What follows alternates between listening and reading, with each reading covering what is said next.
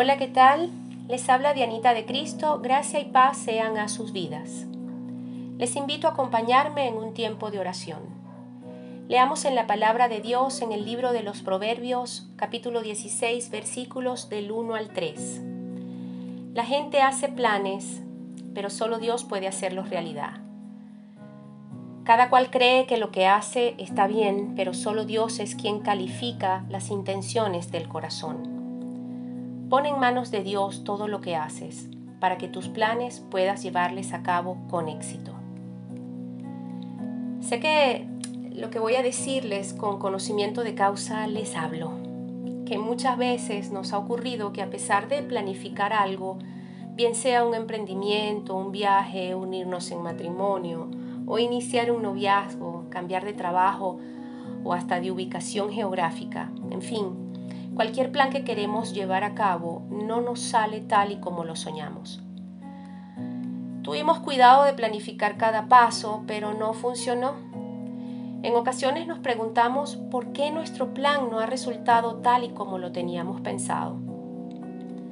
La respuesta quizás y muy probablemente sea es porque dejamos a Dios fuera de ese plan porque es que tendemos a adaptar a Dios a nuestros planes y es literalmente al revés. Pasa que en vez de confiar en aquel que todo lo sabe y quien tiene todo el poder, dependimos de nuestro conocimiento, nuestro entendimiento y nuestros recursos para determinar lo que deseábamos alcanzar, hacia dónde deseábamos ir y cómo completaríamos nuestro plan. Necesitamos la dirección de Dios para cada aspecto de nuestra vida, decisiones financieras, matrimoniales, laborales, académicas y todo lo que nos concierne. Comprendamos que a veces avanzamos por el camino correcto, pero es que no llevamos el paso adecuado.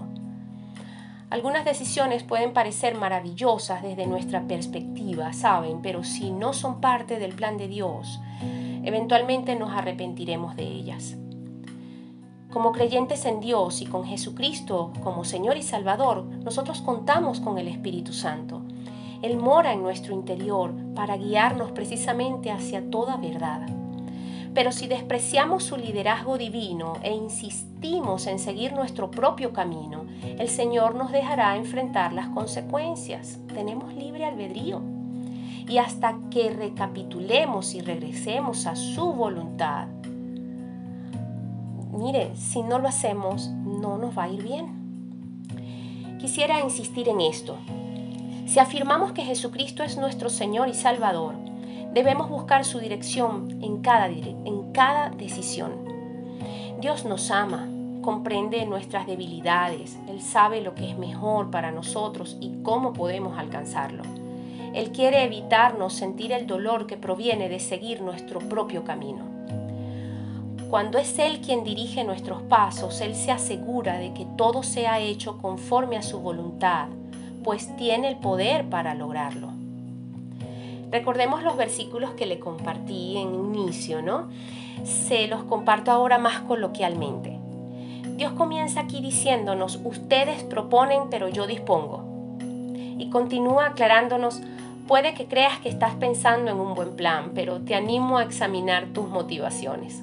Y por último, nos da una receta digna del único chef universalmente certificado. Haz las cosas tal y como te digo y estarás muy bien. Miren, para cada decisión o plan que tengamos en mente, Dios en su palabra tiene consejos y lineamientos a seguir. Filtremos a la luz de su palabra absolutamente todo.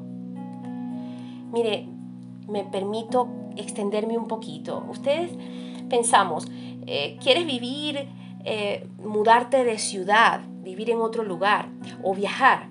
Evalúa qué necesitas para hacerlo legalmente. Dios no nos va a amparar si vamos por caminos verdes, no sé si me explico, y creo que sí. Eh, ¿Acaso podemos creer que si no cambiamos de actitud de vida o dejando a Dios de lado, en otro lugar nos va a ir mejor? No, Miren, la palabra de Dios dice que en cualquier parte del mundo tendremos todo tipo de situaciones difíciles. La clave es confiar en Él y dejarnos moldear por Él y dirigirnos por Él. ¿Quieres unirte en matrimonio o llevar un noviazgo feliz? Bueno, pues no te dejes llevar por complacer tu apetito carnal fuera de tiempo, no seas infiel, no te unas con alguien por sus ojos bonitos, sino por su corazón rendido a Dios. Comprende que cualquier persona que ocupe tu corazón primordialmente, antes que Dios mismo, ya comenzaste mal y vas mal. Ponga a Dios primero. ¿Quieres cambiar de trabajo o comenzar un emprendimiento? Tienes valores y principios bíblicos específicos para guiarte en ello. La Biblia no es un libro religioso meramente, la Biblia es un compendio de consejos para cada área de nuestra vida, para vivir decentemente, honradamente y con orden, y eso garantiza el éxito. Entendiendo por éxito aquello que aún con luchas o desafíos es y será duradero, estable, sostenible, con paz y bendición. El Señor no solo sabe lo que debemos hacer, sino también la manera y el tiempo adecuado acudamos a Él. Padre nuestro que estás en el cielo, tú has dicho que invocando tu nombre, tú nos bendecirás. Jesús, tú has dicho que si encomendamos nuestros planes a ti, tú puedes enderezar nuestras sendas. Ayúdanos a corregir, sálvanos, líbranos del mal. Aún en las consecuencias, que tu misericordia nos alcance Eres bueno y para siempre es tu gran y fiel amor. Rogamos tu bendición y dirección en lo espiritual, mental, emocional y material. Que tu gracia nos cubra, que tu sabiduría nos ilumine y que un espíritu recto nos guíe siempre a obedecerte. Te pedimos perdón por dejarte fuera tantas veces y hacemos propósito de no hacerlo más. Entregamos a ti todos nuestros asuntos, los entregamos en tus manos para que tú te hagas cargo y nos comprometemos a no ser tropiezo a tus planes de bien para nosotros. Venga tu reino.